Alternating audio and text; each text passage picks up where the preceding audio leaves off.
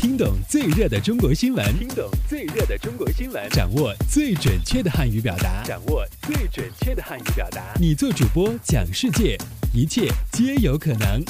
每天五分钟，就在 Linguemate 慢速汉语。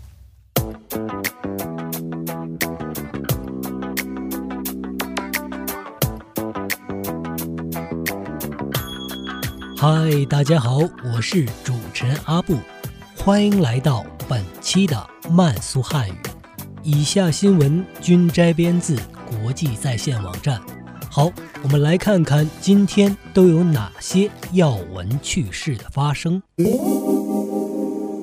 我们首先来看看今天的一句话新闻。据悉，珠海机场。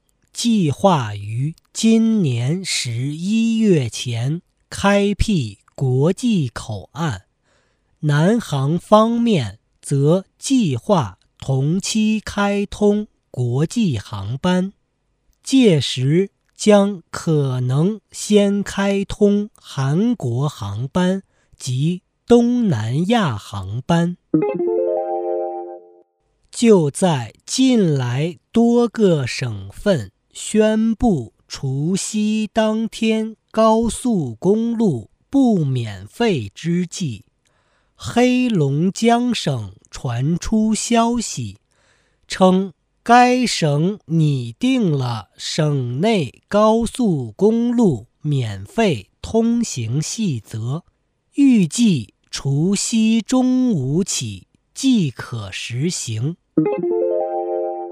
中国社会科学院八日发布的旅游绿皮书建议，为应对旅游拥挤，应继续推动法定节假日放假安排的优化，包括增加二至六天法定假日，以期恢复。五一黄金周、加长春节放假时间等。好，我们接下来关注一下今天的财经聚焦。近日，北京市出台了中国首个小客车合乘指导意见，给予市民。拼车合法身份，顺风车收费将不再违法。拼车不仅能节约能源、减轻尾气污染、缓解交通压力，还可以方便人们出行。不过，也有民众和专家建议。